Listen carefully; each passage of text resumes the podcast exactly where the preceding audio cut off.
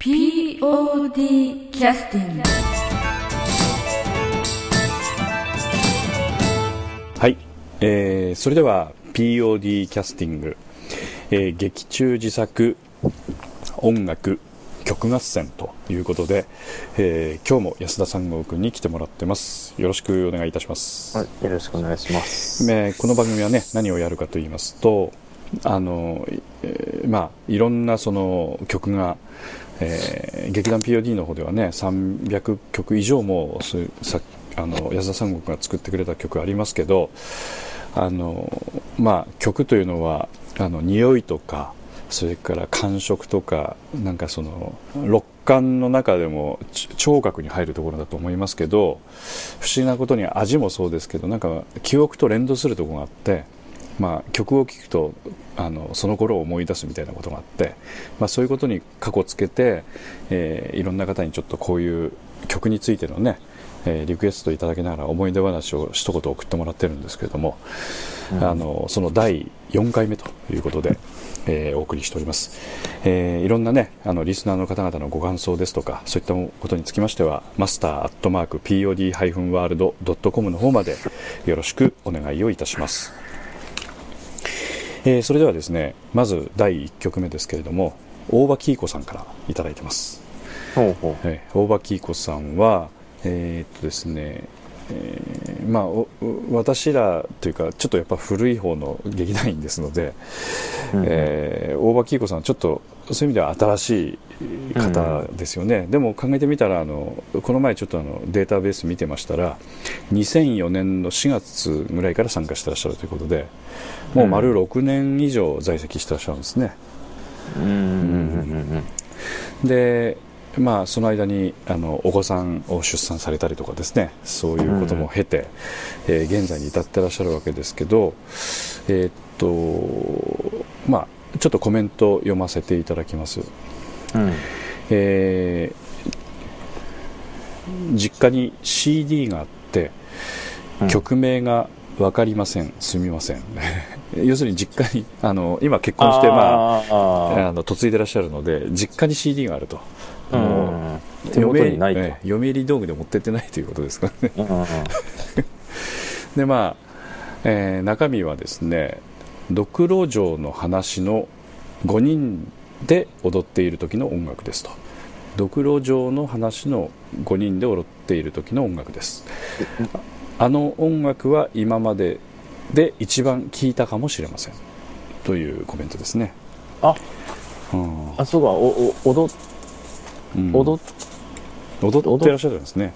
てられたんやうね。ん。えーっとですねこの時はおきい役ということでおそらくあの大きい役。無理やかしい名前つけたたんですね。この時あの向かいと言ってその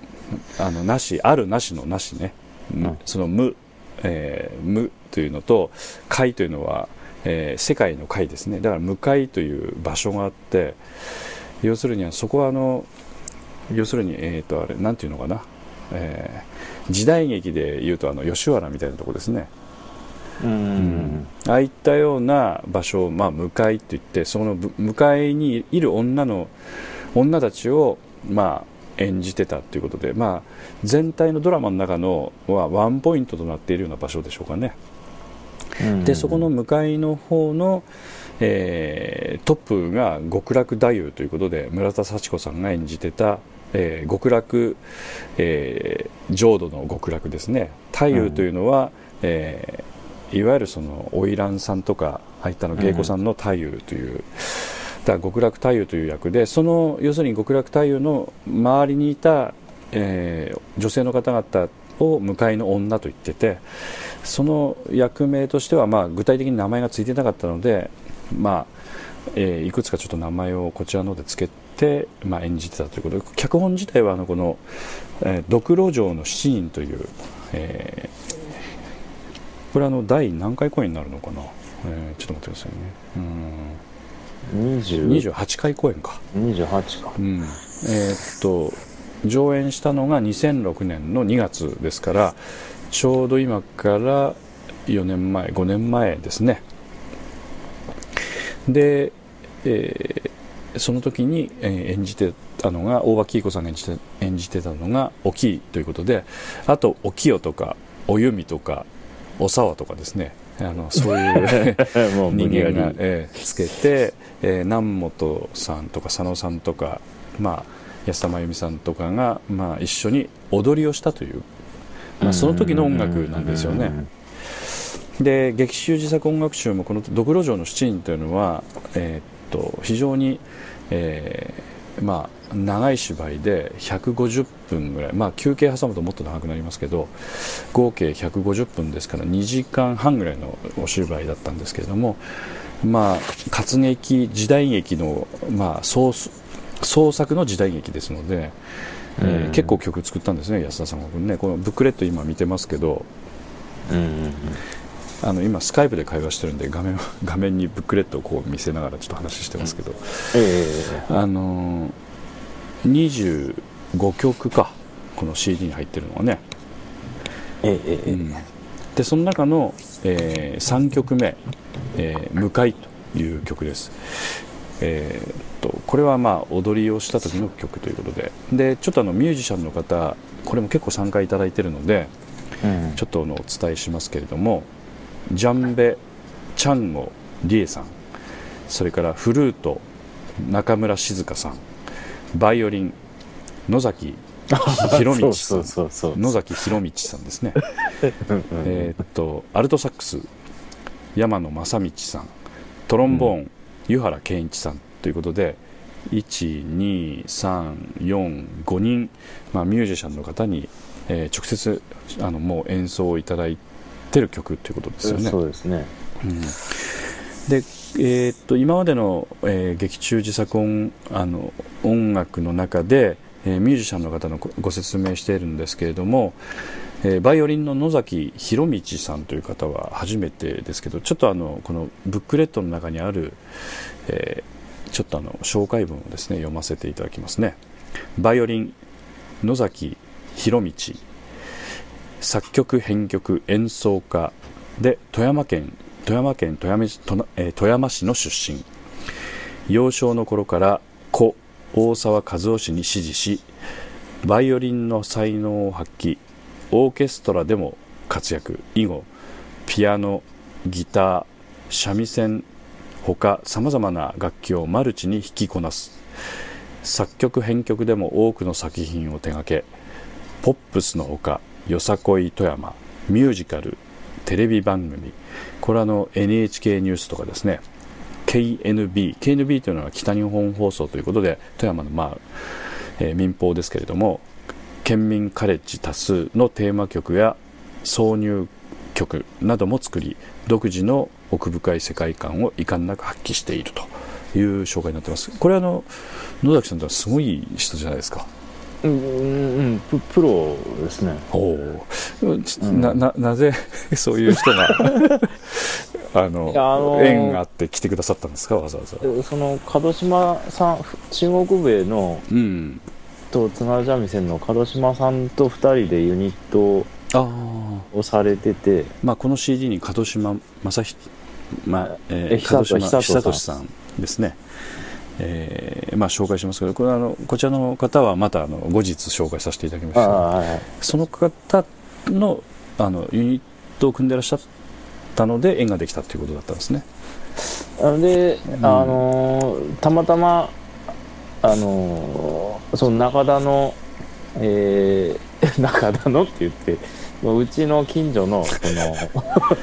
ショッピングセンターアローというのがありましてえでそこに演奏に来られてたんですえね。あその2人で、ショッピングセンターに。うん、あ。でそのお昼にそのショッピングセンターでのその 演奏が終わってからうん。あのうちに録音に来るというスケジュールになってまして。でなほ本当はその門島さんが、うん。あのメインメインというかに演奏お願いしてたんで、やっぱり知らない方ですしね、うんまあ、遠慮してたということですよね野崎さんという方がいらっしゃったということでもね。だからうん。な中国笛を取りたくて、あえーお願いしてたんですけどだから、あのなんか面白そうやから言うので野崎さんもついてこられたんですおよ、ね。おうん、でーバイオリン出されてうん。でじゃじゃあなんかいう。ことで急遽もうバイオリン枠私作りまして。あなるほどせっかくう来られたしんだらなんか弾いていただこうかなと思って。それでこの「向かい」というあの曲をお願いしたということですね。そうだだ。からたまたま来られたんでうん、現場でお願いして弾いてもらったの、はい。はいはいまああの前あのミュージシャンの方にねあの録音ということに関してはかなりやっぱり緊張される方が多いっていう話でしたけど、まあ、野崎さんはさすがやっぱり自分で、まあ、そういう作品も作ってらっしゃるのでそれは慣れてらっしゃるということですよね。あの全然うん、もう、うん、なんかレコーディング現場見られる私が恥ずかしいぐらいの人だったんでどなるほどね。まあ非常にありがたいお話ですね。もう逆になんかこう門島さんが録音してるのを見てなんかうずうずしてらっしゃる感じだったもんで。どっちかといえば。俺にも俺も弾きたいみたいな感じだったから。なるほどね。いやこっちもちろん全然うんそのつもりだったんで、うん、ありがたいお話ですね。ありがたいお話やったんです、えー、とあとはですね、あのもう一方あのチャンゴ・ジャンベ・リエさんということでこちらの方ごご紹介させていただきます。チャンゴ・ジャンベを中心に活躍するパーカッショニスト、えー服のヘリオスを拠点とするパーカッショングループサラマレクムのリーダー。演奏のみならずワークショップの講師としても活躍。パーカッショニストを増やし育てるという音楽文化普及活動も展開。その卓越したテクニックはリーダーの風格を感じさせるということで、えーチャンゴというのはこれ全然知らない人は全くわからないジャンベというのはどどんな楽器のことを言うんでしょうかね？ジャンベの方はあの、うん。西アフリカを中心に、えー広がっている、えーまあ、打楽器であのーなんて言うんですかねこう腰がくびれてるような木枠の鼓みみたいな感じですかね。うんまあ、要するにアフリカの方が、まあ、簡単に言うとなんか足の間になんか太鼓挟んでどんとこうんどんとこどんとこというふうに叩いてらっしゃるような手でそんな感じのやつですよね。うんあれはジャンベっていうんですよね。よくあの今ミュージシャンでも取り入れてらっしゃる方も多いみたいですけどね。お多いです多いです。うん。ね。うん。あとあのチャンゴっていうのはどんな楽器ですか？チャンゴの方はあ韓国の打楽器。うん。で、えー両両端が打面になっていて、うん。そのかその両端の皮をこう紐でお互いにこう締めている。うん。状態のうー太鼓ですね。うんまあ分かりにくい説。あのなんていうかえー韓国のなんか民族衣装っていうのはなんか幅なんか帽子かぶってうんなんかこうう民族衣装のなんかあのなんていうか胸のあたりぐらいに太鼓があってたお腹というか。うんで右手と左手とあのう太鼓を叩くという感じですかね。だから、両面が打面に両面が。だから右と左に太鼓の皮があるみたいな感じですよね、うん。だから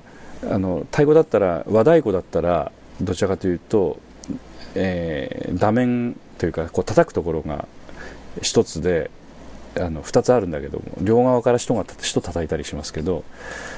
あのこのチャンゴの場合は自分であの両方叩くんですよ。右と左手で。パンパンパンパンとね。うんうんうん。でこちらの方もあのちょっと分かりにくいと思いますがまたネットで調べてみてくださると写真とかどっかに載ってると思いますんでね、うんううんん。非常に変わった楽器なんですけどこれを要するにサラマレクムというグループであのえやってらっしゃるということでなんかワークショップで、ね、前もあのポッドキャストの方でもねあのなんて言いますかリエさんに来ていただいて、えー録音したことは2回ほどありましたけれども、うん。覚えてらっしゃいます、うん覚えてます覚えてます、うん。あ面白かったですよね。あの、ん。ポッドキャストね。あれ2006年の10月とかですね。だいぶ前ですねもうね。だからドクロ城やった年やね。ああそうだね。終わった後ちょこ9ちょこ。月とか10月とかね。ポッドキャストのあのボリュームの回数からすると46番目の、えーですね。46番目とあと63番目がサラーマレクムのリエさんが来ていただいて実際コウキさんという方とねお二人で来ていただいてあのお話をいろいろお聞きしてますのでまた興味ある方はね今あのポッドキャスト聞けますのでまだ聞いてくださればと思います、46番目と、えー63番目ですね、えー非常に面白い。もも桃屋のセッションも面白かったですね。ああそっかそっかそっか。あれは分かんな。えー、チャンゴと横笛セッションというやつですね。ああれ52番目ですね。あ桃屋という、えー今は亡き、えー えー非常にいい店だったんですけどね。ちょっと難しいあの今はちょっともうないですけどそちらの方であの演奏してたチャンゴと横笛ということでこれは安田三郷君と理恵さんのセッションだったんですね。そうあの、うん。笛はあの即興うん。で、まあでも結構まあそこそこちょっとちょっと中だれしとったけどまあでも、まあまあいい感じの、うんまだねぜひちょっとあの遡って聞いてくださればと思いますけど。でこの「迎えの曲」ということですけれどもこれはあの要するにこういう5人の女性の方に踊っていただいたという曲ですね。であともう一人あの、えっと、リクエストいただいておりまして南本清美さんからです、えーうんうん。とりあえず自分が出てたシーンで思いついた曲でしたと、えー迎えのダンスの曲は楽しかったですからですよと。ニコニコマーク基本私可愛い役どころがショーにやってますからかっこ笑いというふうに書いてありますけどまた不明なコメントが入ってますけれども。ということでまあ2006年、えー2月に公演した第28回公演中島和樹、えー作「ドクロ城の七人」まあえー脚本は劇団新幹線さんの脚本をお借りしたんですけれども「ドクロ城の七人の」えー自作音楽の方からですね、え3曲目じゃあ「向かい」「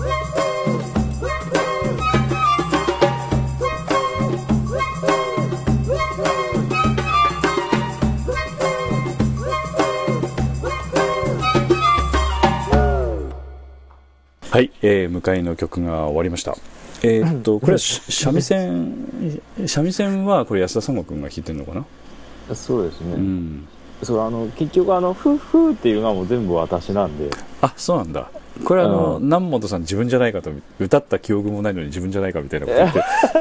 言ってましたけど。だから最初ね、やっぱ女の人にやってもらったらいいかなと思っとったんやけど、うまあ中島君もそんにもそんな話しとったんやけど、えうん、でも、いやーって言われて、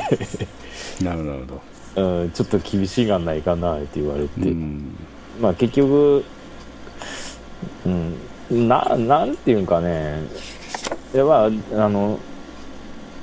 女性にこう、うんまあ慣れとる人ならできんがやろうけど、あ女性になんかセクシーな声出してって言ってもできんがんねあ。ああ。逆に、ああ。なんか不自然になるんだろうね。うん、なんかおかしくなるんよ、うんうんやっぱなんかこう声優さんとかねそういうことに長けた人だったうんらそれらしいあの声色を使ったりすることは可能でしょうけど普段、やっぱイイメージが湧かない人は難しいだろうねやっぱね。うん。いくらこう劇団でいろんなことやっててもねやっぱそういうのは難しいところありますよね。うん。うん。なるほど。ということで全部僕の声です。全部僕の声。まあさあの付加価値が下がったかもしれませんけど、はい、全部じゃあじゃあそういうオチがついたところで、えはい。次の曲いきますね、うん。えー次の曲は、えー北村花江さんからの、まあ、リクエストですね。北村花江さんはえーっとまあえーっと劇団員の中でもかなり一番、まあ、新しい方の方になるんですけれども、うん。えーまあ、えー最近おそらく五右衛門ロックがデビューだったのかな？確か。でその後、えー五右衛門ロックというのが2009年ですから、えーまあ、去年一昨年の本当に、えーまだ入ってこられてから2年ぐらいですかね。うん。うん。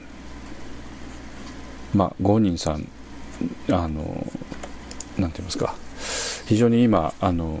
えーパンフレットとか、チラシとかも作ってもらったりして、ものすごく、あの、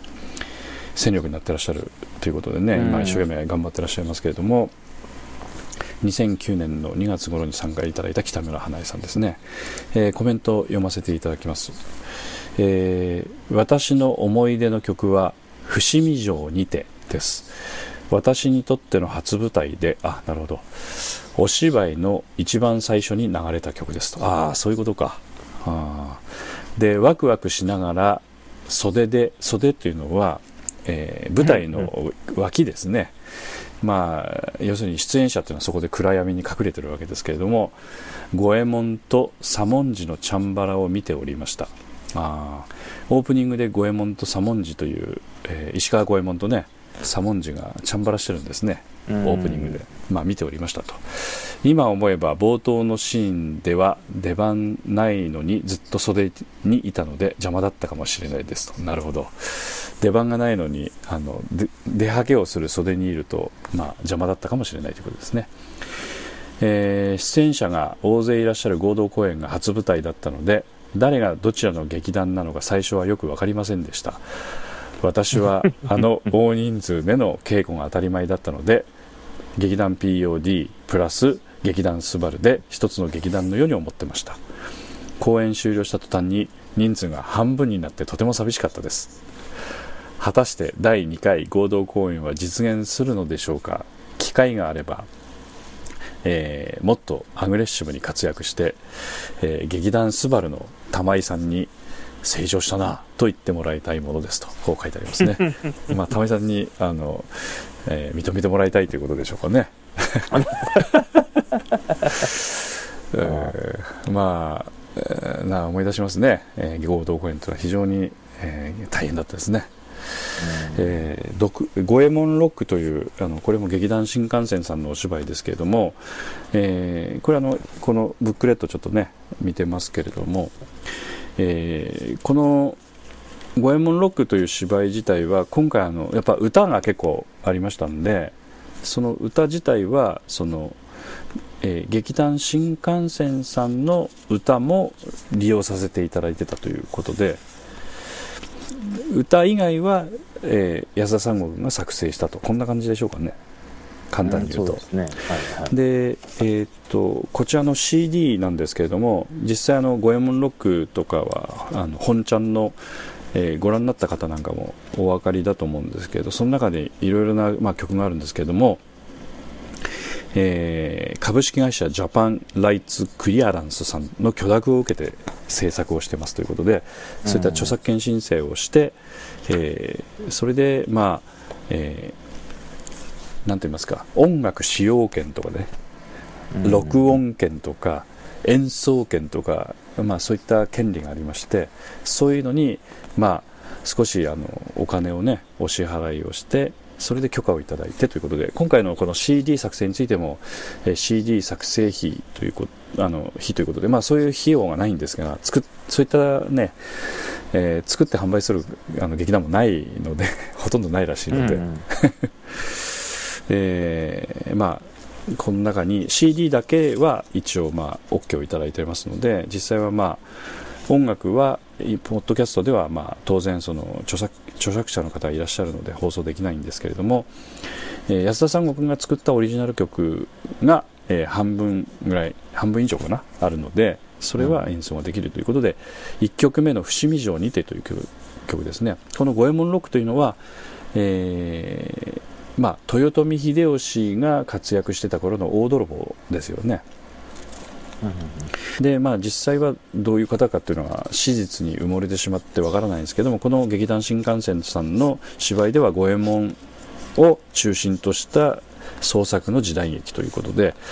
えーオープニングがあの伏見城という要するにあのまだ名古屋城を作る前の豊臣秀吉なんですねおそらく、うんこの豊臣秀吉にまあえー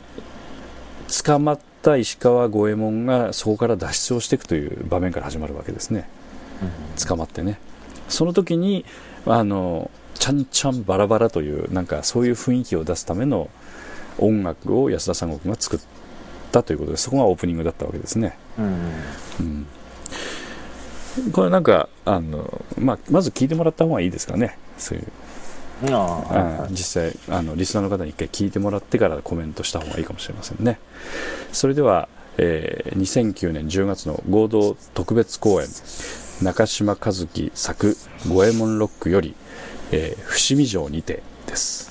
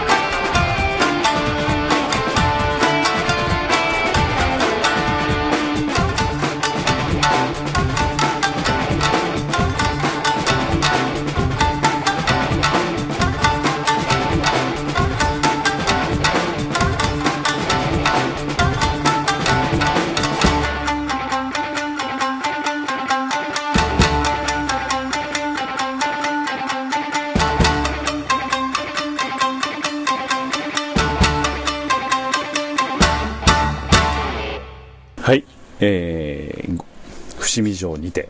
が終わりました。これあの、三味線ですかね、これ。うん、あもう最初からうん。まあこの後お話はうんポンと東南アジアに飛ぶんで あ五右衛門ロックという芝居自体が、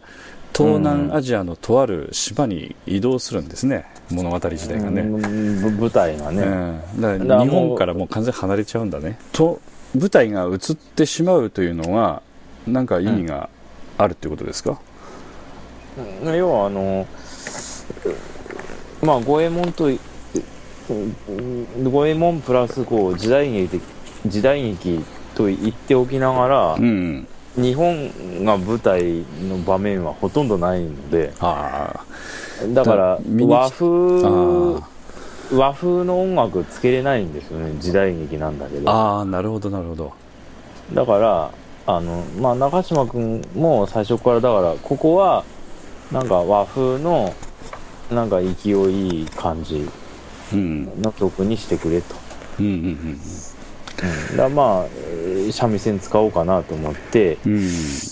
でプラス、うんまあ今流行りのあのーなんか16ビートに乗っけた三味線うんうんっていう感じで考えとったわね。うん。今流行りの16ビートに乗せた三味線というのはあのそういうミュージシャンの方がいっぱい今活躍してらっしゃるということですかね、そうそうそうそうそう、うん、津軽三味線となんかロックを合わせたとかね。なんかそういうのはありますよね、うん、もう今今で普通やから、うんうんうんううん。んあの若いミュージシャンというかその演奏家のね三味線の方がそういういろんなことやってらっしゃるということですよね。そうそうそう、うん。あのまあオープニングだからあの要するに取り物になるっていう感じですけどこの時代はあのおぱおかっぴきというかそういった方々が出る江戸時代と違うまだ出てないので御用だ御用だっていう感じではないんだよね。だからあ戦国時代やからね。だからね。だから、うん。でも雰囲気はそんな感じだよね。だからね、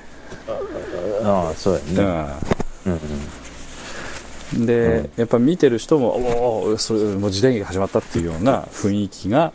ある場面ということですよねあそこはね、うんうんううん。んまあ軽く盾を盾を見せてね、ちょっとちょっと見せるみたいな場面。ええまあ要するに大人数の取り物たちがこう五右衛門を取り囲んでこう抑えてしまってみたいなね、うん。あのあ逃げる場面から始まるのかな？確かね。うんうんうんね確かね。面白かったですよね。オープニングでやっぱり見てる人をこう引きつける大事な場面ですからねあそこはね、ううんん、でその場面に北村、えー花江ちゃんがですねやっぱり袖にいて、まあ、非常に緊張してたっていうような思い出の曲ということでやっぱりこういう初めての出会いとかやっぱり初体験みたいなもののそのなんていうか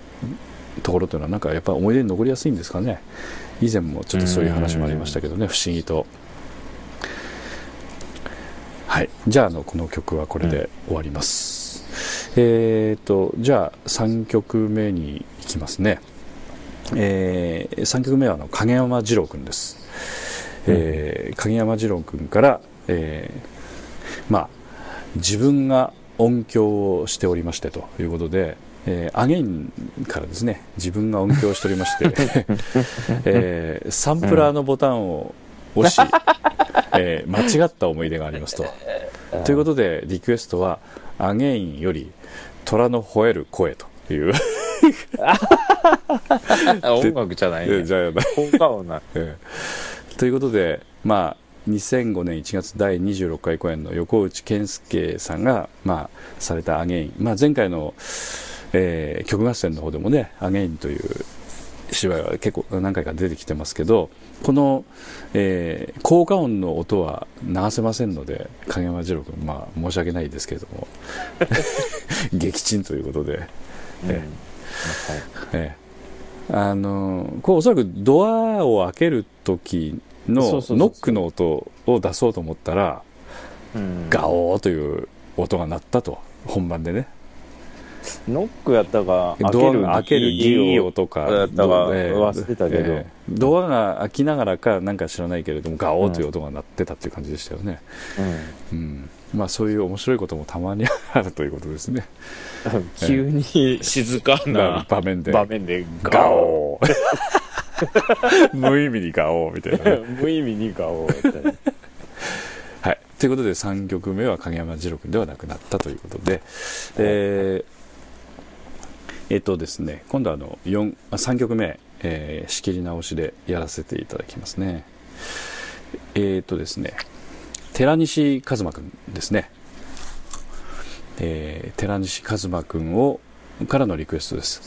えーコメント読ませていただきます。お久しぶりです。寺西です。えー最近の寺西はもっぱら稽古に勤しんでますということで、あ、そうか、これ一回お読まさせていただきましたね。えーと、以前、前回は、えー100人切りの、えーリクエストいただいたんですけども、えーそうですね、あの、今回の曲は、えー今の東京でね、ちょっと芝居やってらっしゃるんですが、後でもちょっとご紹介しますけれども、えーある劇団に入られて、えー芝居を今やってらっしゃるんですけれども、え今回のリクエストは、え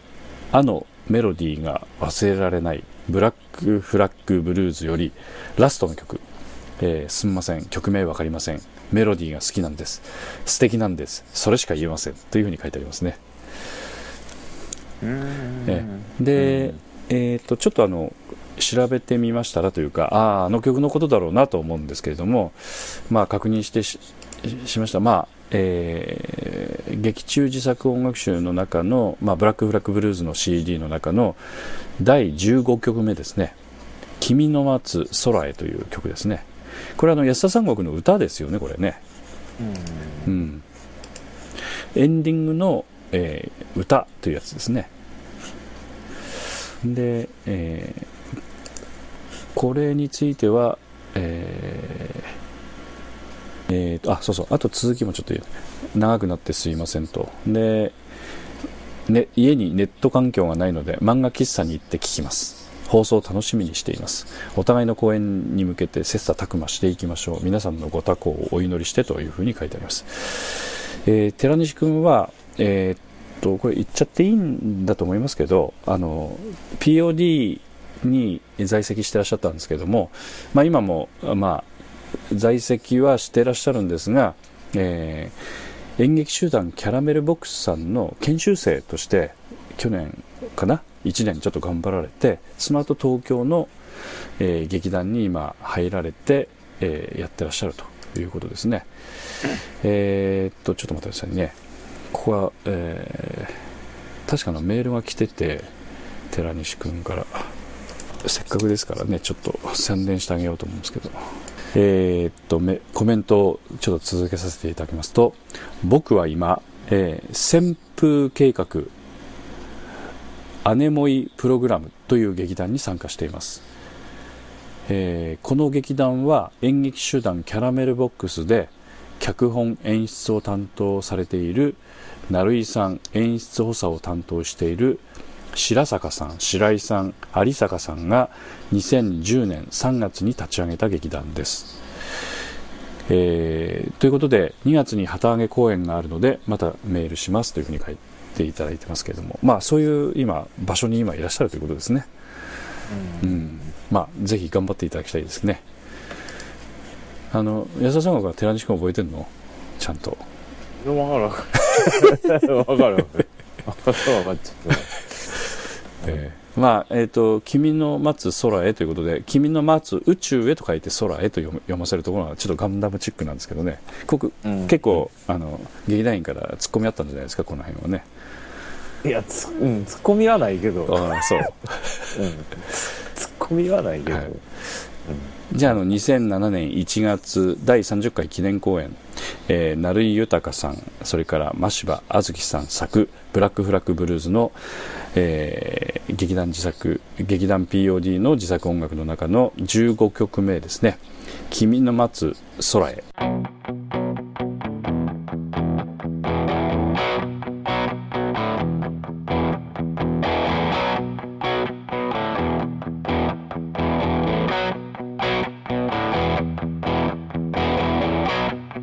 か船に乗って知らない世界へ。君の待つ空へと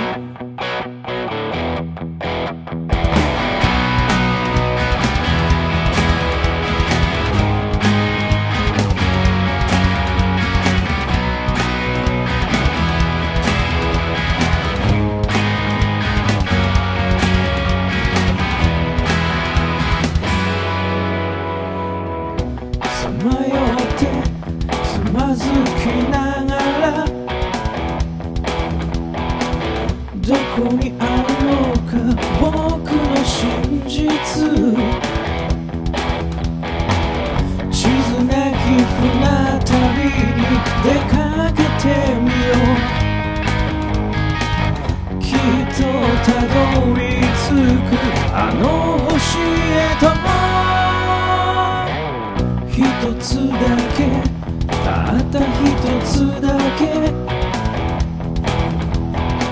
信じてきた。約束の人地図なき船旅に出かけようよ。きっと巡り合うあの人へと。いつか船に乗って。知らない世界へ。君の待つ空へと。君と船に乗って輝く世界へ。星の降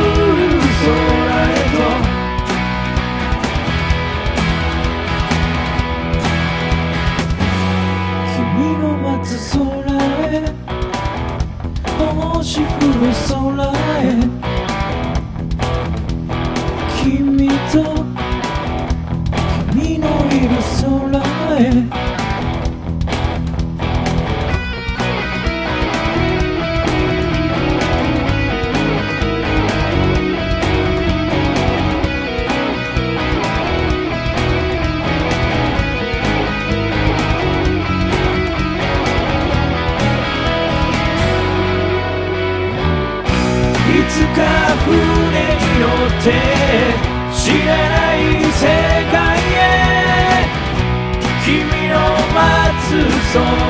空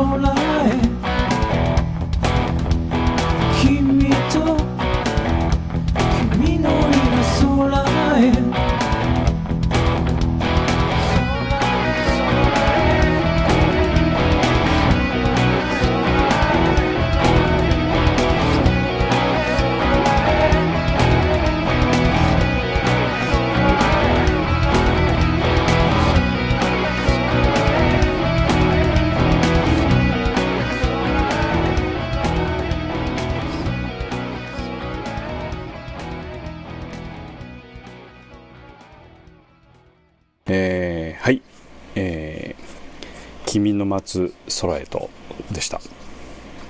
えっ、とあれですよね。歌詞も安田佐吾君これ作詞したんですよね。うんうんあのーなんていうか歌詞だけこうず見てるとこれは完全に「スター・トレック」の世界じゃないですか。ね。スタートレック？うん。あそう。うん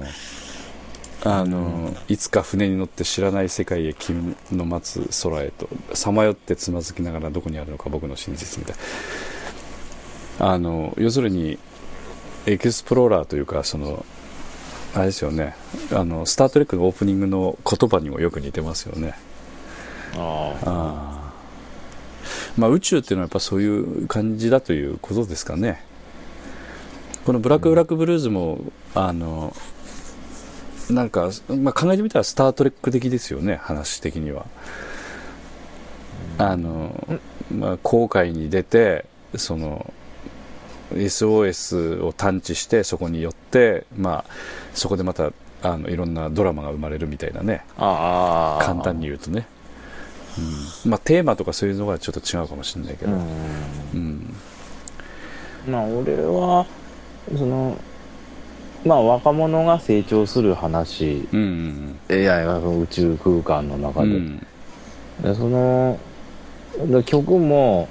そのもっとね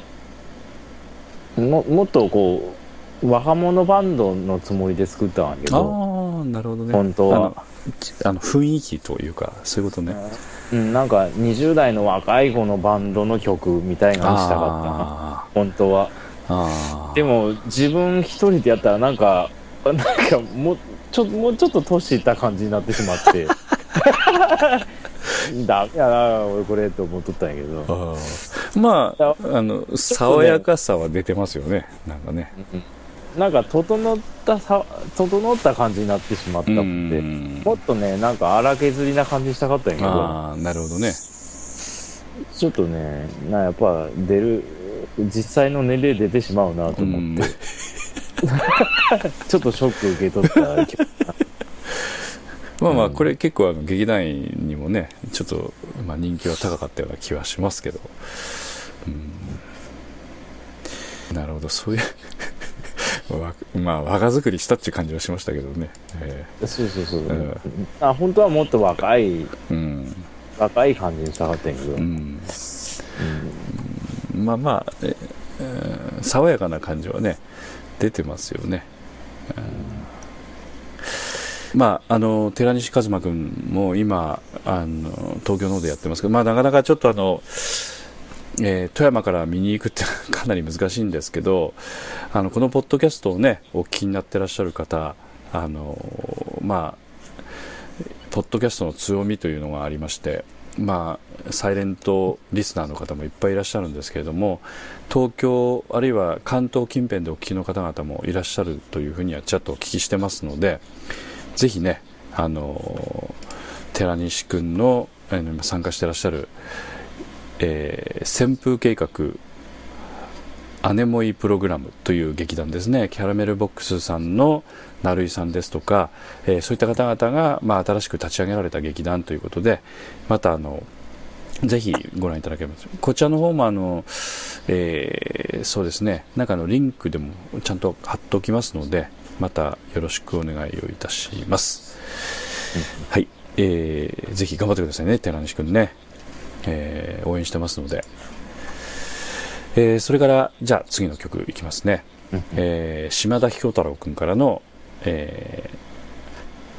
お話ですね、えーもう一つえーっとですね。島田彦太郎君は前回もちょっとあの同じようなあのコメントでリクエストいただいてたんですけれども、えーはっきり言ってがむしゃらに練習したりプレッシャーに押しつぶされそうになったり始まるまでの緊張感が半端じゃなかったり楽しくて仕方がなかったりしたということで、えー前回はあの別のあのリクエストいただきましたけど今回はトランスフォームリフォームのですね、えー2007年7月の第31回公演木田剛さんという方の、えー作品で「トランスフォームリフォーム」という、えー芝居をさせていただきました。この中の「トランスフォームリフォームの歌」ということですね、えー。ああそうやね、で、まあこちらの方もオープニングの曲のまあだったんですけども結構あのやっぱ尺が長めで舞台袖で待ってある待っている時の風景とか緊張感が思い出されますと。いうようなことで、うん。これあのトランスフォームリフォームというのは、えーまあなんて言いますかね。こココメディという言い方がぴったりくるのかちょっと分かりませんけど結構変わった芝居でしたねこれは。えー結局はあの、まあ、簡単に言いますとコメディタッチのまあ脚本なんですけども、えー主人公が島田彦太郎君でこう羽賀達義さんメガ達義か。メガ達義っていうお名前ですね、でこの、えっとまあ、東京で一人暮らしをしてるんだけれども関西の方に、えー家族がいらっしゃってその関西の家族が、えーオーストラリアに旅行にガンとこう行ってしまったとそしたら、そのオーストラリアで飛行機が墜落をしてその墜落したテレビの映像を見た後に家族と再会するというそういう話ですよね。でまああの結局あの家族の魂が家具に乗り移乗り移ってでその家具,、うん。家具とと人間が合体したような形で動き始めるみたいなそういう。すごい話。口で説明するとすごいちょっと難しいなと思うような。要するにタンスが動き始めたりとか冷蔵庫が動き始めたりとか、うん。あのテレビが動き始めたりしてそこに家族がもう乗り移ってるっていう感じで。だからはっきり言って衣装かセットかわからないような衣装を着ながら役者が動き回ってたという恐ろしい芝居でしたね。うん、でこれの、まあ、主演やってたのが島田彦太郎君ということで。でオープニングのこれ曲なんですよね。うんでまあ、えーこれは作詞が、えー、と演出の中島亮君が作詞をして そうそう。まあ後でまたご説明しますけど。で、えー作曲とそれから、えーまあ、歌の方も安田三郷君か、ああそうですね、うん。歌いましたね、はい。えーということで、えーまず最初にお聴きいただきましょうかね、えー劇団 POD 第31回公演「トランスフォームリフォーム」より、え1曲目ですね「トランスフォームリフォームの歌」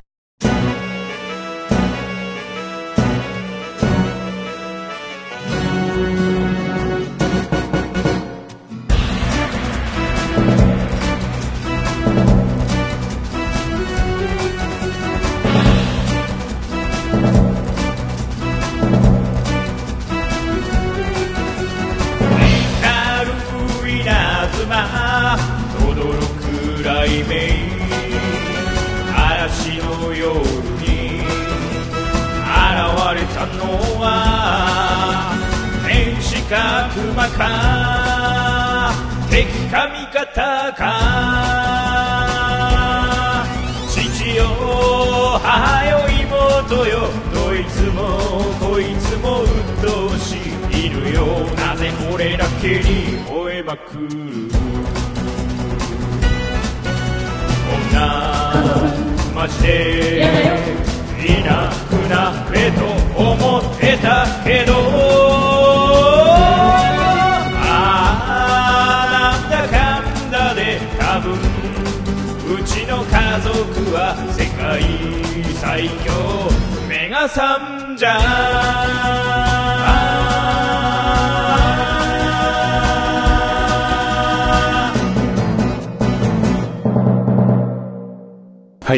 えートランスフォームリフォームの歌を聴いていただきました、うん。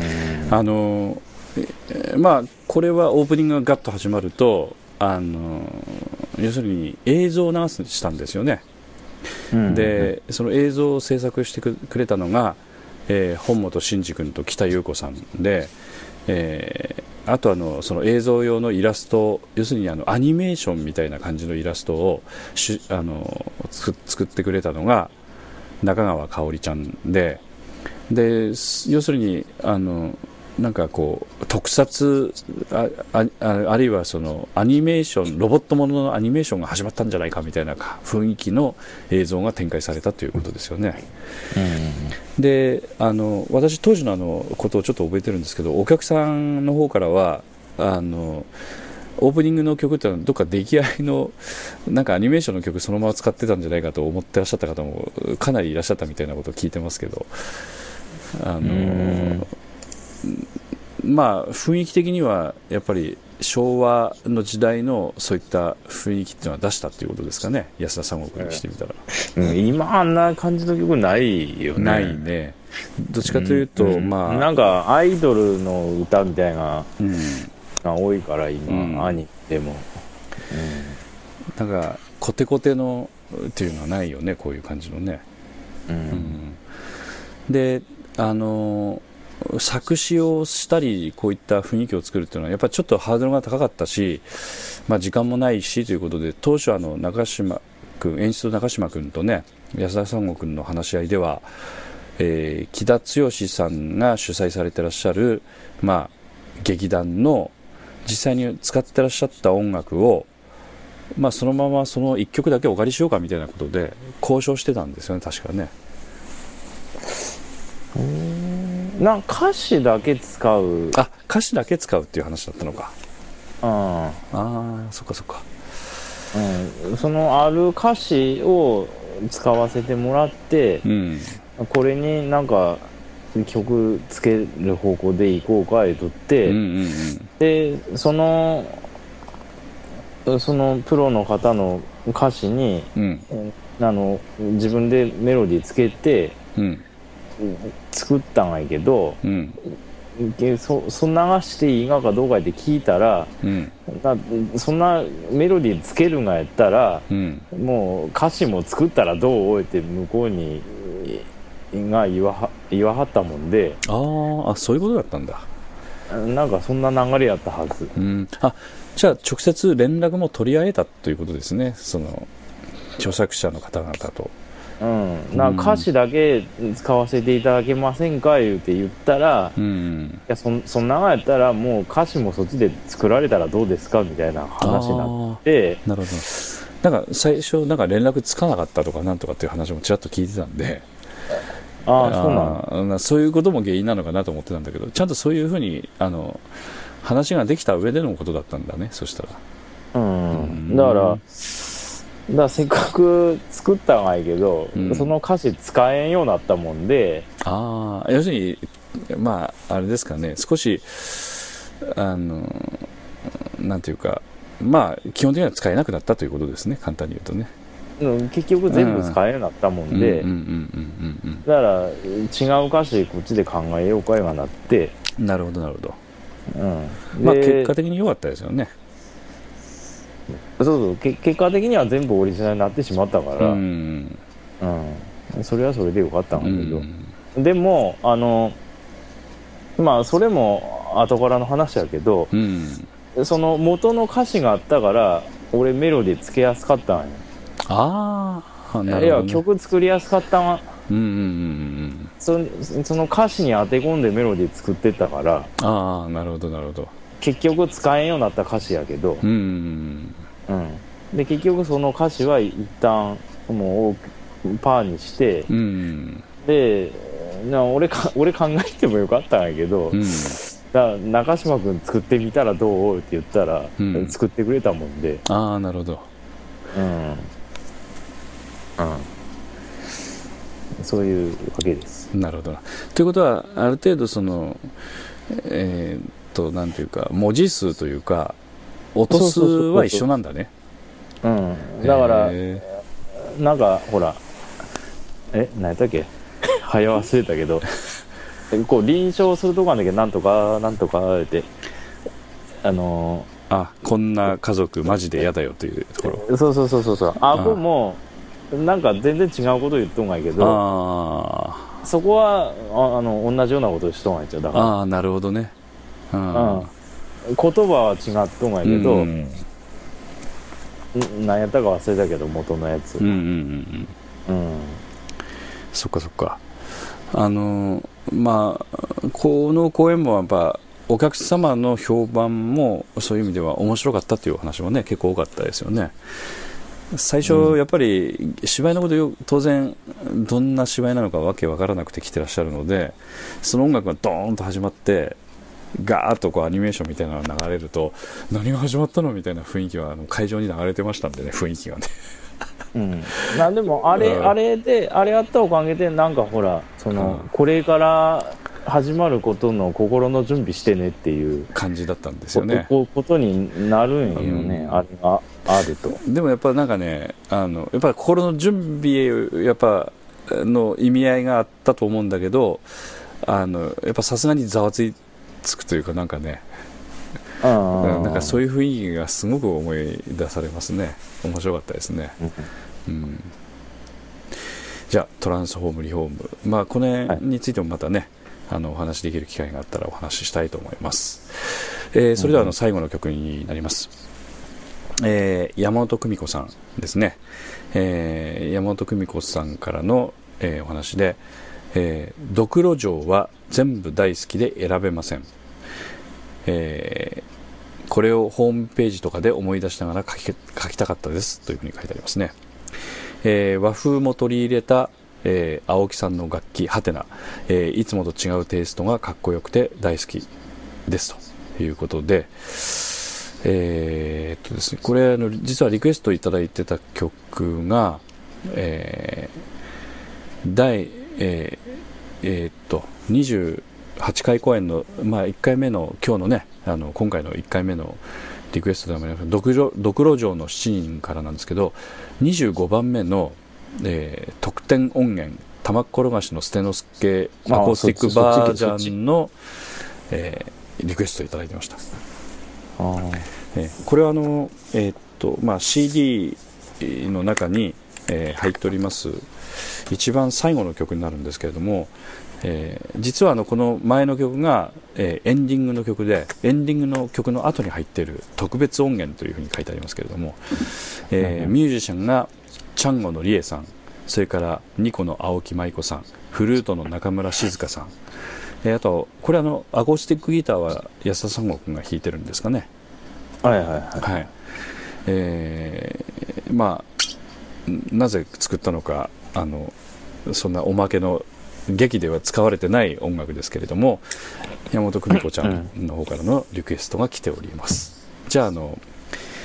えー第25曲目ですね、えー特典音源「玉っころがしの捨ての助アコースティックバージョン」です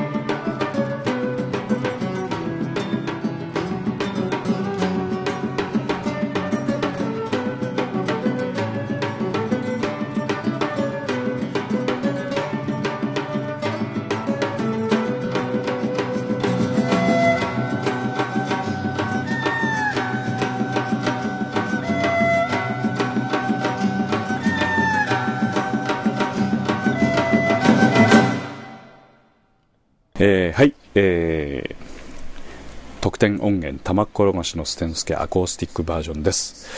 これあのこれ全部あれですよね。ライブなんですよね。うん生ですね。生ですよね。まあ後で合わせ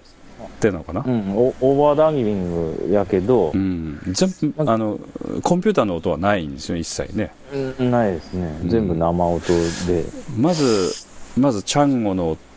刻みから入ってそれに合わせて、えースパニッシュギターみたいな感じのアコースティックギターが入りますね。うん。かっこいいよねあの辺とかね。うん。まあ逆にその芝居で使ったのはもう目いっぱい今のそのコンピューターを駆使したものにしたけど、ちょっと厚みの、それとねそのあるね。それとは正反対の作りにしたかったから、うん、でこれは要するにに趣趣味で作ったってこと？これ要は。完全に趣味ですね、うん。よくまあ協力してくれたよねみんな。あとね、うん。その一番はそのチャンゴのリエさんがこう目立つう場所がその芝居の中の曲であんまなかったもんで、打楽器がすごく目立つ曲っていうやつだね。うん、あのー一番の目当てはあの最初の関東荒野ってやつ、えー関東荒野のオープニングの曲ね。笛笛の後のパーカッション、うん、あれでもかっこよかったよね。あこでジャンベのおかず入れたりしてもらうのがうん。そのドクロ城の時にリエさんに一番してほしかったことなんやけど、あそこもあれあの「七人の侍」という黒澤明監督のね映画のあのオープニングの曲みたいな感じじゃだったですよねあそこねあそれは狙いね本当あれそんな感じだったよね。まあ分かる人にしか分からないんですけどね。パーカッションのイントロにしたかったのうん。はそれと書いとったんやけど、うん。まあまあそれメインやったんやけどチャンを出すとこがなかったよね。この劇中で、カカンカカンカカンというやつね。うん。さっきの向かいとかにも入れては案外けど、うんそんなに分かるほどの入れよ入れる方ができんかったもんうで、ん。でもチャンがすごいあのー入れたかったもんだからせっかくやから。うん。うん、いうことまあリエさんのチャンゴをもうドカンとフューチャーしたいないうのでうんうんうんのもあってこれまあ芝居とは関係ないけどうんうんうんスペシャル音源として作ろうかなと思って、んうんでだからだ間にリエさんのソロもソロも入ってね。ガーンと入れてっうん。ていう作りになってます。これだけしっかり音聞いていただくとああ韓国のこういった音って聞いたことあるなみたいな。韓国の打楽器ですからね、うんうん。ちょっとあのああというふうに思ってくださった方もいらっしゃったかもしれないなと思いますね。あとあのちらっとさっきも曲聴きながら聞いてましたけど、えっとこれはマイクとの出会いみたいなんです。なんかこれこのためにわざわざ四国までマイク借りに行ったんでしたっけ？たまたま、えーついでに四国から借りてきたっていうことでしたっけ？まああの時はその出張行ってたんであそこに寄って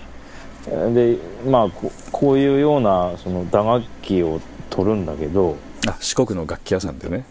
で聞いてきたんでどんなマイク使えばいいかねいう話してしたりしとって、うん。でもリスナーの方今そういう話してもその四国のがなんかその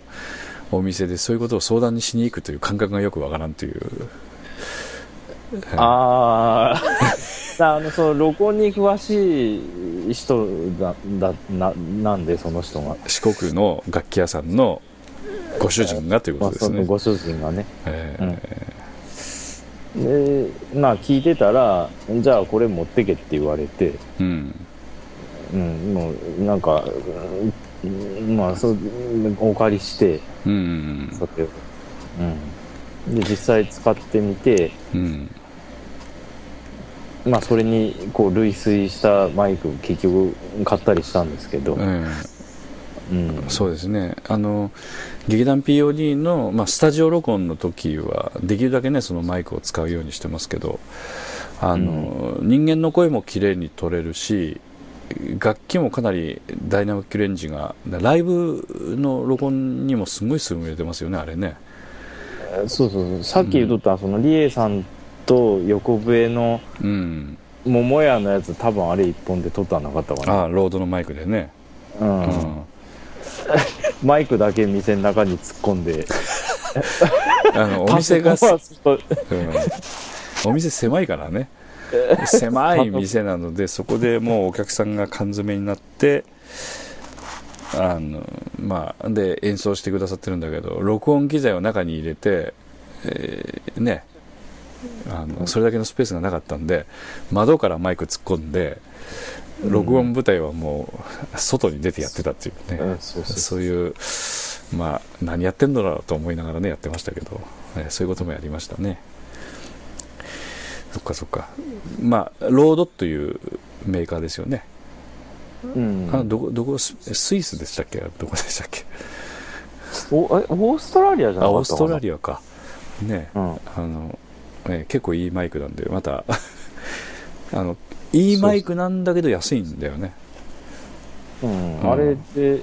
2キュッパーとかぐらいじゃなかったかな。うん、3万円ぐらいですよあ確かね、うん、普通ああいうなんかスタジオとかで使ってるマイクとかっていうのはもう十数万とかね平気でねするようなマイクに匹敵するような品質のマイクそうなんでね。そうそうそう。うん。うんあのよくテレビなんかでねボーカルの人がこう録音してるようなスタジオなんかであの使ってるようなマイクですよね、うん。まあおそらくそっちのはもっとグレード高いやつでしょうけどそれに匹敵するくらいの感じの、ううん。んそうなんですよね。はい。えー、とちょっと長くなりましたけれども、えーこれで第5曲目を終了させていただきますえー劇団 POD のこのポッドキャストではですね皆さんからのメッセージをお待ちしております、えーメールアドレスはマスターアットマーク pod-world.com までお願いをいたします、えー採用させていただいた方には、えー劇中自作音楽集の CD をまあ、どれかねお好きなものを1枚差し上げますので、えーぜひともまた、えー何でも結構です。一言でも二言でも結構なのでまたメールをいただければというふうに思います。